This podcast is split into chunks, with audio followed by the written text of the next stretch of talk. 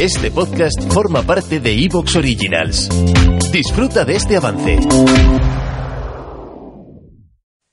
Libros, discos, pelis, eso importa. Puede que sea cínico, pero es la puta verdad.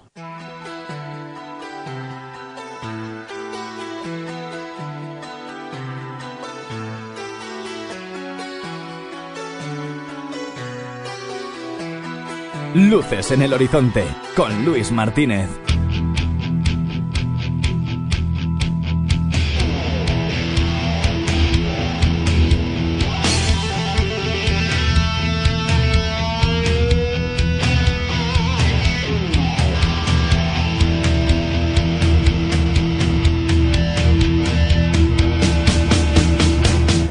Y bienvenidos a Luces en el Horizonte.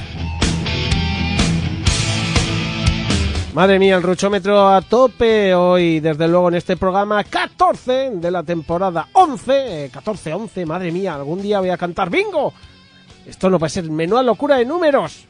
Y qué locura de película, qué locura de cine, qué peliculón llega hoy. Será de estos que quizá algunos digan, qué rollos en blanco y negro. Ba, ba, ba, ba, ba, ba, ba".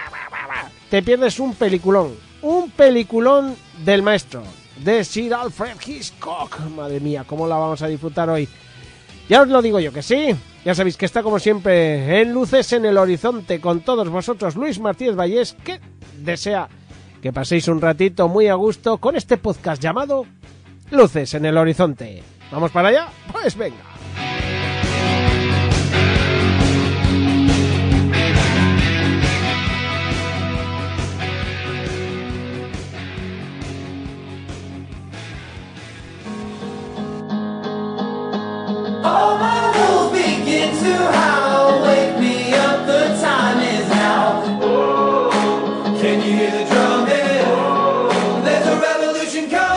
¡Hey, coleccionista!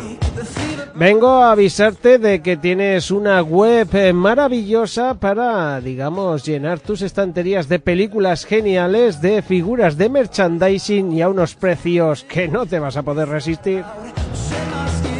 En dvdstorespain.es vas a encontrar, bueno, desde ofertas impresionantes, como por ejemplo por 40 euros de gasto eh, tienes eh, los envíos gratis en Península.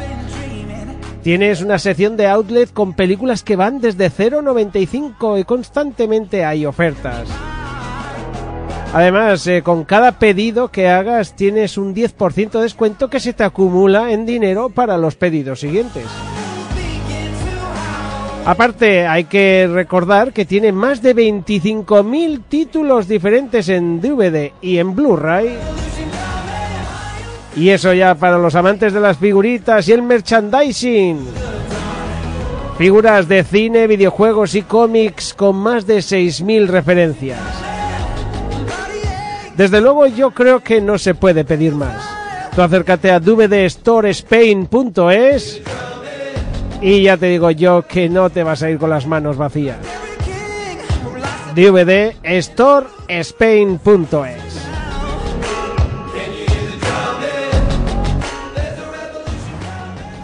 Luces en el horizonte con Luis Martínez Vallés.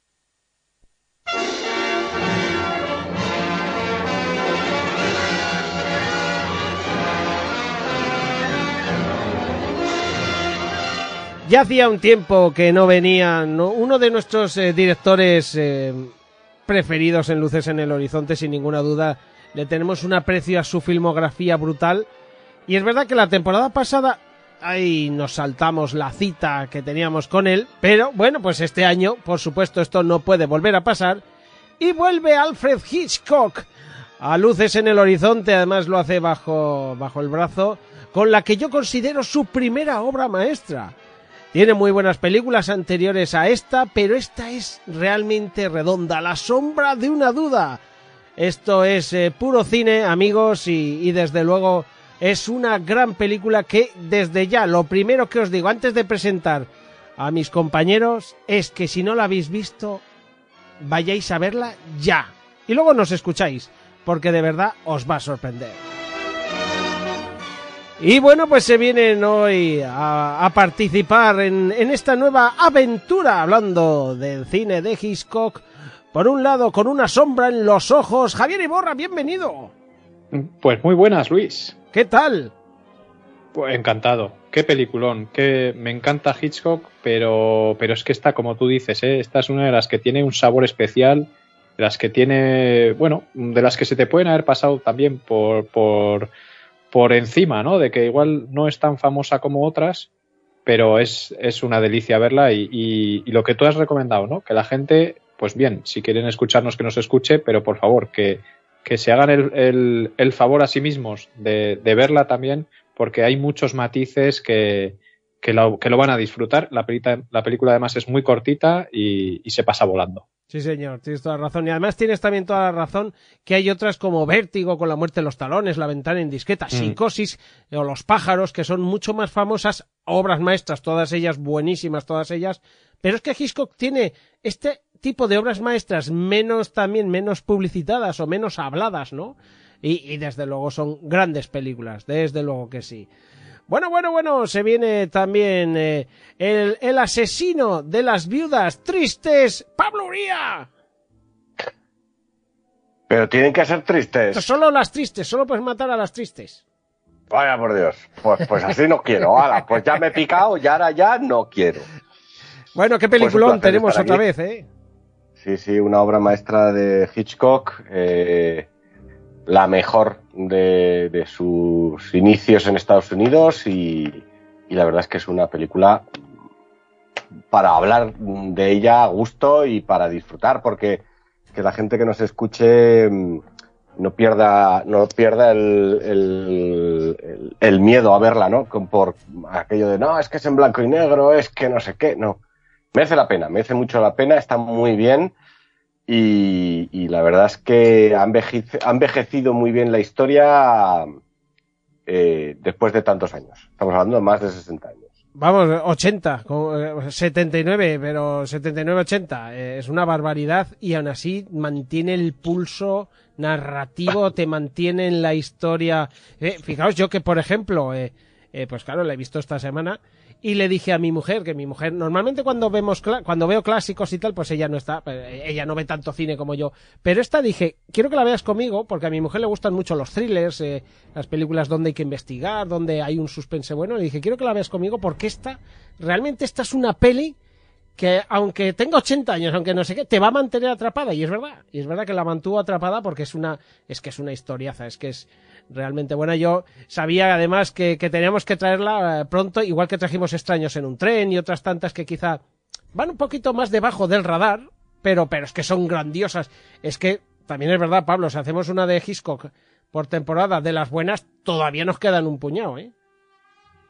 Sí, sí. Bueno, a ver, de Hitchcock hay un porrón, eh, hay, tiene más de, de 60 películas, eh, vale que no hablemos Hemos hecho de, muchas, de la... ¿eh? Ya no hablemos de las primeras, las de los años 20, o de algunas, pero, pero es que hay tal cantidad de películas todavía por hacer y, y son prácticamente todas tienen, eh, si no son obras maestras, pues casi, me explico, ¿no? Son eh, para, para hacer largo y tendido eh, programas interesantísimos.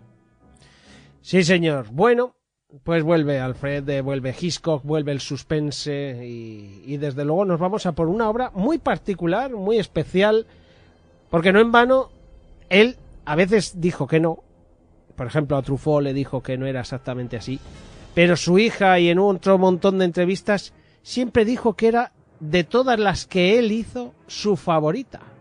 La sombra de una duda. ¿Sabías esto, Javier Iborra? Sí, sí, sí, lo sabía. Lo, bueno, lo que no sabía es que a Truffaut le había dicho que no. Yo a, tenía entendido a que. A Truffaut para... se lo desmintió un poquito, pero ah, es verdad que en otras uh -huh. muchas entrevistas y su hija, que hoy mismo la he visto en un documental diciéndolo, o sea, eh, que era su favorita. Sí, yo eso, yo tenía la idea de que, de que él lo había reconocido, ¿no? Que también a veces, como esto lo hemos hablado muchas veces, eh, cuando los directores o guionistas o, o creadores hablan de sus propias obras, suelen tener unas opiniones bastante bastante raras, ¿no? Sí. Pero bueno, aquí, aquí, aquí, podemos estar casi de acuerdo con él, ¿no? En que es una, es una de sus mejores. Eso eh, es muy divertido, Pablo, nuestro querido John Carpenter, cuando dice, no quiero verlas que si no les saco mil fallos. Y dices, pero, pero Carpenter. Pero es lo normal, es decir, cualquiera, cualquiera que ha hecho una obra de, ya sea de igual, de ilustración, de, de lo que sea, ¿no? Hay un momento en el que dices, eh, yo, yo no quiero verla porque voy a seguir sacándole fallos o voy a seguir haciendo correcciones. Tú con tus novelas, tú te las lees eh, muchas veces, Luis, Hombre, antes de... una vez editada ya. Eso te iba a decir. No, no, digo después de editada, No, ¿eh? después de Una vez editada- dices, está. Después de editada, eh, no. no. ¿Por qué? No, pues porque, pues porque ya está, ya está. No quiero tocar nada ya, ya está. Ahí lo has dado, ahí lo has dado. Es que en un momento dado tú te pones a revisar, aunque sea solo por decir, ah, voy a leerme mi propia novela. Y de repente empiezas, uy, esto, esto lo tengo que cambiar. O esto tenía que haberlo hecho al revés. O esto, uy, aquí hay una rata. O esto. Y te quedas un poco como diciendo, ya estoy, ya estoy otra vez dándole vueltas a las cosas. Yo con los dibujos hago lo mismo. O sea, una vez lo termino, lo dejo, no lo vuelvo a escuchar. Eh, todas estas cosas ah, ocurren. Entonces, entiendo perfectamente que, que un director como Alfred Hitchcock diga, eh, terminado, este es, el, este es el, la edición final. Eh, Lo hemos montado, lo hemos sonorizado, lo he visto ya, no lo vuelvo a tocar ni lo vuelvo a ver nunca jamás. Pues lo puedo entender. Pues Porque de repente igual dice, ay, pues mira, voy a cambiar este plano de aquí o este... Y luego te hacen eh, una edición especial de, mm, de ET cambiando rifles por eh, radios Por o una de. Star Wars eh, o, o una de Star Wars en las que han metido dos eh, planos más mm, que se nota el CGI hasta hartar. Ah, pues dices, No me lo puedo creer, hicieron eso. qué falta hacía, qué falta hacía con lo bien que estaba. Por Dios. Y, y lo cobraron, además. Y lo cobraron, Y lo, sí. y, y lo, gan- y lo ganaron. Y lo fuimos ganaron. al cine a verlo. Sí, por eso, por eso. Sí, sí, que fuimos al cine a verlo. Ay, ay, ay, sí es verdad, sí es tremendo, tremendo. En fin, pero es verdad que Hitchcock tenía esta... eh, sí, vamos a decir, él lo dijo muchas veces, si no era su favorita, era una de sus favoritas, le encantaba el concepto que nos vamos a encontrar en ella de un pequeño sitio, un pequeño pueblo, donde la maldad eh, puede tener eh, la cara más amable del mundo, pero ser la maldad. Eso a Hitchcock le encantaba. En fin, esta historia eh, se le ocurrió a Gordon MacDonnell, el novelista Gordon MacDonnell, que se le ocurrió esta historia cuando estaba en unas vacaciones. ¿Te está gustando lo que escuchas? Este podcast forma parte de Evox Originals y puedes escucharlo completo y gratis desde la aplicación de Evox. Instálala desde tu store y suscríbete a él para no perderte ningún episodio.